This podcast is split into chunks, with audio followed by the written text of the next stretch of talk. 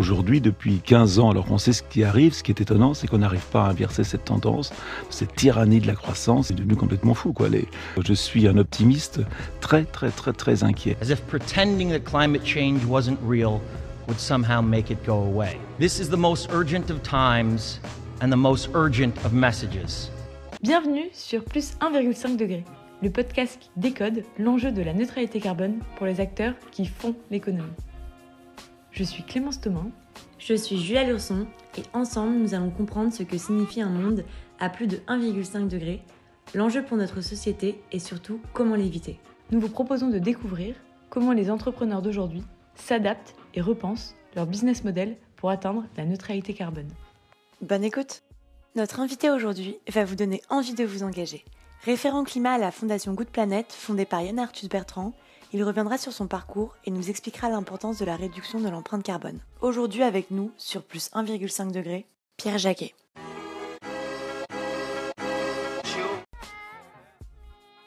Aujourd'hui, les scientifiques parlent de la sixième extinction. On sait également qu'en 2070, 3 milliards de personnes ne pourront plus vivre où ils vivent à cause du réchauffement climatique. C'est assez angoissant. Est-ce que le fait d'être papa, ça a renforcé ton engagement écologique? Oui, je pense que évidemment on y fait un peu plus euh, attention. Euh, voilà, on travaille aussi pour, euh, pour l'avenir et donc quand on a un enfant, on pense, on pense à l'avenir bien évidemment. Avant de présenter la Fondation Good Planet, je te propose de faire un point actu. En ce moment, il y a le projet de loi climat et résilience qui est débattu à l'Assemblée nationale. Est-ce que tu peux nous en dire un peu plus? Oui, on le suit évidemment à la Fondation Good Planet. D'ailleurs, on est euh, signataire de cet appel qui a été fait pour une vraie, une vraie loi climat. Euh, c'est vrai qu'on a suivi également ce qui s'est passé euh, avec la Convention citoyenne pour le climat. Et aujourd'hui, c'est un peu ce qui été redouté, c'est-à-dire qu'il y a des propositions qui ont été faites par cette Convention citoyenne et qui ont été reprises de façon que très partielle par cette, cette loi climat.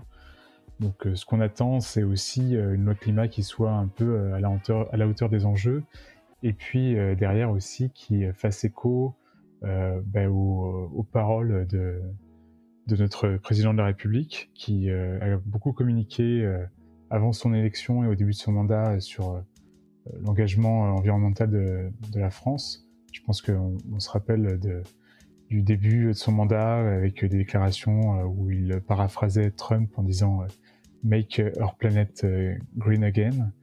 Euh, eh bien voilà, maintenant c'est l'occasion avec, euh, avec cette loi climat, il faut qu'il passe des, des, paroles aux actes. Ok, super. Et quel est le rôle, donc concrètement, qu'est-ce que c'est que la Fondation Good Planet et quel est votre rôle dans tout ça?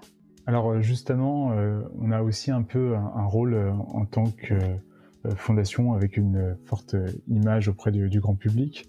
Donc on cherche avant tout à, sensibiliser aux enjeux euh, environnementaux. Ça, c'est un peu euh, notre premier euh, champ d'action. Et puis ensuite, on, est une fondation reconnue d'utilité publique qui a été créée en, 2005. Et, ensuite, nous, ce qu'on a fait, c'est surtout développer des, projets de terrain environnementaux et solidaires. Je pense qu'on en parlera un petit peu tout à l'heure. Et à côté de ça aussi, on s'engage auprès des différents acteurs, notamment les, entreprises, pour les, pour les accompagner vers des modèles euh, plus écologiques pour faire leur transition écologique. Et aujourd'hui, les entreprises euh, qui vous contactent, quel est leur, euh, leur profil type et qu'est-ce qu'elles recherchent concrètement avec la Fondation Good Planet? Généralement, si elles font appel à la Fondation, c'est parce qu'elles cherchent de la crédibilité. Elles cherchent aussi d'être dans une démarche qui, qui a du sens. Après, euh, les, profils d'entreprise peuvent pas mal varier. On a euh, des entreprises plutôt de, taille intermédiaire, euh, souvent avec aussi une forte exposition. donc, par exemple, des entreprises qui font des, biens de consommation. on en a dans, le secteur du textile, ou on a aussi des acteurs du, monde du sport. Et, souvent, le fait d'être très exposé aussi, ça, fait aussi partie des raisons euh, de se motiver, d'aller vers euh, la transition écologique. Moi, je m'imagine qu'il doit y avoir un impact également dans les prises de décision des consommateurs. Est-ce qu'il y a une plus grande prise de conscience euh, des acteurs économiques, notamment des entreprises, récemment? Peut-être également dû au climat politico-écologiques du moment? Alors, la prise de conscience, c'est sûr qu'elle est là. Après, est-ce que récemment, il y en a une plus grande?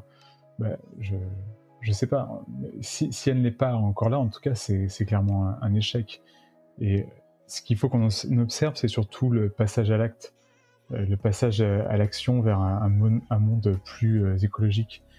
Et euh, pour le coup, euh, la volonté de changement, elle est présente, ça c'est clair. Après, euh, la, crise sanitaire, elle a également redistribué les, cartes. Donc les entreprises qui étaient frileuses avant, elles le sont certainement d'autant plus.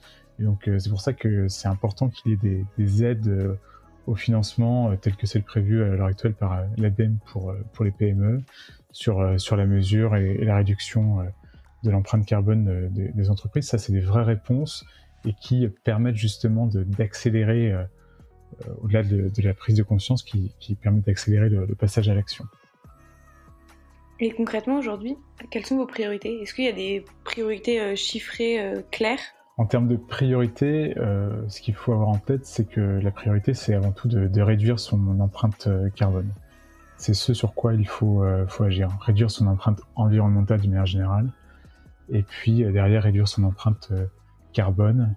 Donc pour ça, il faut euh, la mesurer, il faut la connaître et ensuite euh, activer les, bons leviers de réduction. C'est ça la priorité. En termes euh, de chiffres, après, évidemment, ça c'est un peu dépendant de, de notre empreinte, de qui on est, de, nos enjeux. du coup, au sein de la fondation Good Planet, vous calculez l'empreinte carbone de vos clients. Comment vous vous y prenez et est-ce qu'aujourd'hui il y a encore des biais dans ce calcul? Oui, oui, oui, on calcule l'empreinte euh, carbone de nos clients. Euh, il y a différents euh, référentiels qui existent, différentes méthodologies. donc on peut parler de, du, bilan carbone qui est porté par l'association Bilan Carbone. On peut parler également du, référentiel qui est le GSG Protocol, qui est un référentiel international. Et après, oui, il peut y avoir évidemment des, biais dans l'évaluation.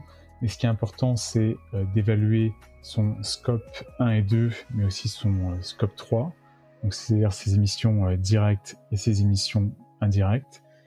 Et puis après, il faut prendre en compte les hypothèses qui ont permis de, faire le calcul, parce que évidemment les biais sont sur le fait qu'on va faire des estimations, sur le fait qu'on va utiliser des bases de données environnementales, et donc c'est en prenant en compte euh, tout, tout cet ensemble qu'on a euh, véritablement euh, une empreinte carbone qui est, qui est pertinente.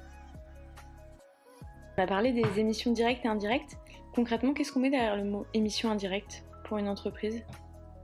Alors, les émissions directes, donc c'est les émissions de gaz à effet de serre que vous avez sur votre site. Par exemple, vous utilisez un carburant, c'est la combustion, elle est, sur votre site, c'est une combustion directe. Et donc, ça va émettre des gaz à effet de serre. Euh, on parle du scope 2, où là, c'est l'utilisation d'énergie également sur le site, mais euh, principalement d'électricité. Et donc là, on voit que la combustion qui a servi à produire l'électricité, euh, elle intervient non pas sur le site, mais à un autre endroit, dans, la centrale qui a permis de produire l'électricité. Et puis le scope 3, c'est tout ce qui va rester sur la chaîne de valeur de mes activités. Donc aussi bien mon approvisionnement euh, en matières premières que ma chaîne logistique, mais aussi le, fait que le produit que je vais vendre va avoir euh, un impact. Tout ça, c'est, euh, ce sont mes, émissions indirectes. Et aujourd'hui, quelles sont les solutions à privilégier pour atteindre la neutralité carbone dans le temps imparti, c'est-à-dire à, l'horizon 2050 pour les entreprises? Alors, aujourd'hui, la priorité, c'est un peu facile à dire, mais euh, il faut toujours que la priorité, ça soit la réduction avant de penser à autre chose, la réduction de son empreinte euh, carbone. C'est euh, la priorité numéro un.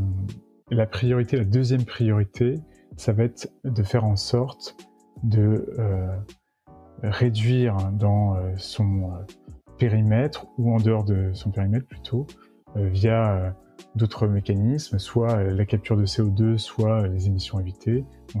Ça, après, on peut parler éventuellement de projets de financement euh, carbone euh, dans, un second temps. Mais il faut toujours avoir en tête que euh, la priorité, c'est la réduction et éventuellement, après, on peut parler de, compensation de, nos émissions. Est-ce que tu peux nous donner un exemple de stratégie de réduction qu'une entreprise pourrait mettre en place et, sur quel levier l'entreprise va pouvoir s'appuyer pour réduire ses émissions de gaz à effet de serre? Oui, aujourd'hui, une entreprise qui veut mettre en place un, projet de, contribution à la neutralité carbone et donc passer par de la réduction, bah, les principaux leviers, c'est d'être capable de s'aligner sur des trajectoires euh, de réduction. Donc il y a tout un tas de référentiels aujourd'hui qui existent, des méthodes euh, différentes. On peut parler euh, de l'initiative Science Based Targets ou de l'initiative ACT de l'ADEME, qui sont des projets qui fournissent aux entreprises des référentiels, des guides méthodologiques, afin donc de s'aligner avec ces trajectoires, donc des trajectoires qui permettent d'envisager une limitation de l'élévation de la température mondiale à 1,5 degré ou à 2 degrés. Et donc, euh, une fois qu'on a décidé de s'aligner, on a des objectifs de réduction qui sont adaptés euh, à notre entreprise. Et euh, derrière, on peut mettre en place un plan d'action qui nous permettra petit à petit, selon les, les, différents axes opérationnels qui vont rentrer en jeu, d'atteindre ces objectifs de réduction carbone. Donc typiquement, si Aujourd'hui, j'ai une entreprise qui fait euh, euh, des, produits finis, des biens de consommation. Un des moyens euh, forts, ça peut être, être de travailler sur les matières premières, d'utiliser des matières recyclées qui vont avoir un impact véritablement réduit par rapport à, à de la matière vierge. C'est comme ça qu'on le met en place. On peut avoir un peu cette logique de bloc, on met un premier morceau, puis un deuxième morceau, et au fur et à mesure, on, peut atteindre cette réduction carbone des objectifs ambitieux. Du coup, quand vous accompagnez euh, les entreprises au sein de la Fondation Good Planet, du coup, vous les aidez dans cette première étape de réduction des émissions de gaz à effet de serre. Et à partir de quel montant vous considérez que le montant est incompressible Et du coup, on peut passer à la deuxième étape qui est la compensation carbone? Alors, euh, véritablement, il n'y a pas de euh, montant pour lequel on peut dire c'est bon, c'est des émissions incompressibles, maintenant on fait de la compensation. La logique, c'est de se dire plutôt euh, il faut s'adapter au cas par cas aux entreprises. Une entreprise, elle doit, elle doit, faire avant tout la mesure de ses émissions de gaz à effet de serre via euh, une empreinte carbone. Elle doit ensuite mettre en place une réduction qui doit être suffisamment euh, ambitieuse. On a parlé tout à l'heure de certains référentiels. Et si elle s'aligne avec ces trajectoires, alors là, on peut dire que derrière, euh, les, émissions euh, qui restent peuvent être compensées. Et euh, c'est ainsi qu'on peut appréhender la notion de neutralité carbone au niveau d'une entreprise. Et aujourd'hui, quel est l'intérêt pour une entreprise d'être neutre en carbone? Donc il y a un intérêt écologique évident, mais j'imagine qu'il y a des entreprises que peut-être que sur du court ou du moyen terme, ça n'intéresse pas forcément. Quel est leur intérêt aujourd'hui? Alors aujourd'hui, il faut se poser peut-être la question au-delà de l'intérêt de, l'utilité. Euh, je pense que les entreprises, elles ont aussi euh, ce besoin de s'inscrire euh, dans la société. Et aller vers la contribution à la neutralité carbone, c'est aussi s'inscrire dans un projet de société. c'est aussi comme ça qu'on peut voir l'intérêt, l'utilité de cette démarche. Au-delà de ça, évidemment, il y a d'autres aspects qui vont rentrer en jeu on peut penser à des aspects euh, euh, marketing, euh, mais qui peuvent être malheureusement pervertis par d'autres choses comme la course à la consommation. Donc, je préfère avoir en tête des éléments du type utilité pour la société, qui sont certainement plus motivants et qui derrière aussi vont permettre de construire la raison d'être d'une entreprise. Tu as parlé d'entreprises qui veulent être neutre en carbone. Et euh, là-dessus, c'est un point quand même qui est important, c'est de se dire que euh, qu'une entreprise est neutre en carbone, en tant que telle, ça ne veut rien dire. La neutralité carbone, elle a du sens qu'au niveau euh, mondial. C'est ça qui est important. La neutralité carbone, c'est donc l'équilibre entre les émissions de gaz à effet de serre qui sont liées à nos activités, qui sont la résultante donc de, de ces activités, notamment de, la consommation d'énergie fossile, et euh, de l'autre côté, les émissions qui vont être captées euh, par la biosphère. Donc c'est cet équilibre-là sur une année qui, euh, s'il est atteint, nous permet de parler de neutralité. Donc ça a du sens au niveau mondial, ça a du sens éventuellement si on parle au niveau d'un territoire, mais au niveau d'une entreprise en tant que telle, ça n'a pas de sens. Donc il faut, il faut être capable de, le retranscrire. Et c'est pour ça qu'on ne peut pas dire qu'une entreprise est neutre en carbone, mais c'est plus pertinent de dire qu'une entreprise contribue à la neutralité carbone. Mais donc, on peut également se poser la question à quoi bon, à mon échelle, d'être neutre en carbone si finalement le reste de la planète l'est pas? Et donc, pourquoi moi aujourd'hui je m'engagerais? Oui, bah, c'est un mouvement euh, global. Il faut en effet euh, que tout le monde euh, prenne sa responsabilité. Et puis, au-delà de ça, à quoi bon C'est vrai que si moi je le fais aussi, je peux être vu comme un modèle. Et puis, j'ai peut-être envie aussi que ce modèle il soit euh, mainstream, comme on dit euh, maintenant, et que, donc, tout le monde puisse y avoir accès, que qu'on ait tous euh, en main la capacité d'aller vers cette contribution à la neutralité carbone. Ça peut être une motivation. Oui, j'imagine. Et, je trouve qu'il y a aussi une vraie question qui se pose. On parle fondamentalement, je pense que la solution euh, au développement durable et à la crise écologique qu'on est en train de vivre, on la connaît tous un peu, c'est potentiellement la décroissance. Aujourd'hui, on consomme beaucoup trop euh, et beaucoup, les ressources naturelles de la, Terre. Est-ce que, il y a une vraie question qui se pose, est-ce que demain, une entreprise, elle pourra toujours faire de la croissance comme elle le fait aujourd'hui? Oui, euh, c'est enfin, une très bonne question, du moins. c'est vrai que si demain, on a une, nouvelle entreprise qui arrive avec une solution qu'on pourrait qualifier de low carbone, ou une solution qui permet d'éviter euh, d'autres émissions, bah, il serait logique que sa solution euh, puisse euh, se développer favorablement et donc que l'entreprise fasse de la croissance, voire même de, de l'hypercroissance dans ce cadre-là. par contre, c'est vrai qu'une entreprise qui, à l'inverse, n'a pas de nouvelles solutions, comme je l'évoquais précédemment, qui envisage la réduction de carbone que de façon un peu incrémentale, dans ce cas-là, il faudrait se poser la question de la croissance. Euh, la croissance peut être évidemment économique, mais il faut aussi euh, réfléchir à la croissance euh, matérielle, le fait de faire appel à plus ou moins de, ressources, le fait d'utiliser des, énergies fossiles ou non. Donc la question de la croissance, je pense pas qu'il faille y répondre comme ça de, but en blanc. oui, il faut aller vers de la décroissance ou non, il ne faut pas y aller. Il faut plutôt euh, voir aussi euh, au cas par cas euh, ce qu'on met derrière le, mot croissance. Et ça peut avoir du bon, en effet, de, miser sur des, solutions qui sont aussi en, faveur d'évitement d'émissions, par exemple. Ok. Et aujourd'hui, pour toi, quelles sont les limites auxquelles, typiquement, la Fondation Good Planet elle est encore confrontée pour démocratiser un petit peu cette, pour, oui, pour démocratiser les enjeux de carbone et la neutralité carbone à l'ensemble des acteurs Aujourd'hui, il y a certes des limites qui sont des limites euh, techniques, méthodologiques, c'est-à-dire comment un peu démocratiser euh, les enjeux liés au carbone, comment démocratiser euh, la mesure du, carbone. À ce titre, d'ailleurs, sur le site de la fondation goodplanet.org, on a un calculateur carbone qui est gratuit et qui permet de faire voilà une première mesure de, son empreinte carbone, euh, que ce soit pour euh, un particulier ou pour euh, une entreprise. Donc ça, c'est déjà un, premier moyen. Il faudrait que les personnes s'en emparent et, de façon un peu plus automatique, systématique, réalisent ce, genre de calcul.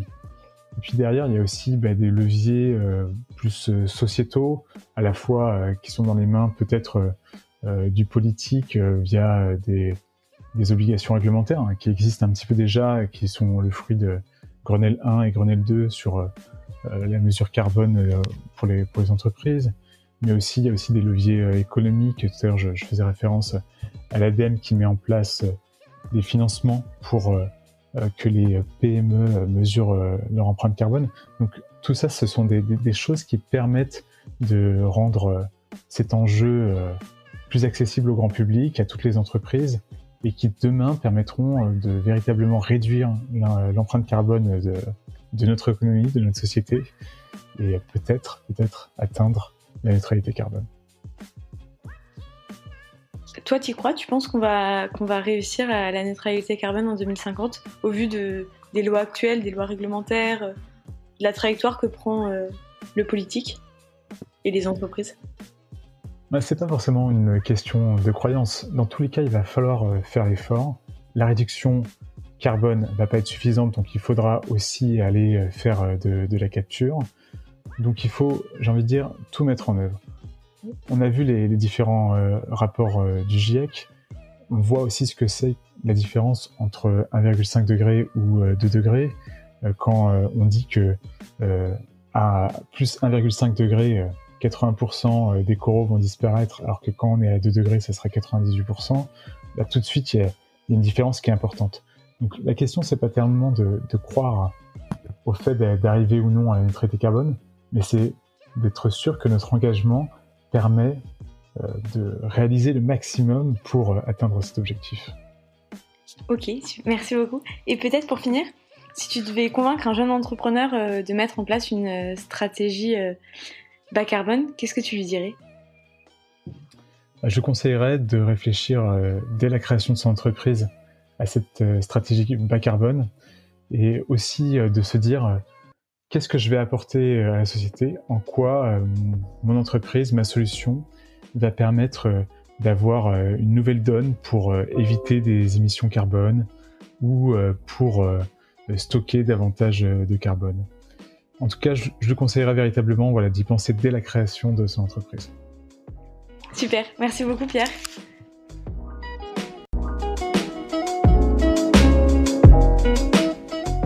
Vous venez d'écouter Plus 1,5 degré. On espère que cet épisode vous a plu, inspiré et surtout donner envie de vous engager. Si c'est le cas, on compte sur vous pour en parler autour de vous et laisser un commentaire sur votre plateforme d'écoute préférée. Ça nous aiderait beaucoup. Si vous souhaitez être le prochain invité du podcast ou simplement nous faire part de votre retour, n'hésitez pas à nous écrire sur notre page Instagram plus 1,5 degré et nous suivre pour ne louper aucun épisode.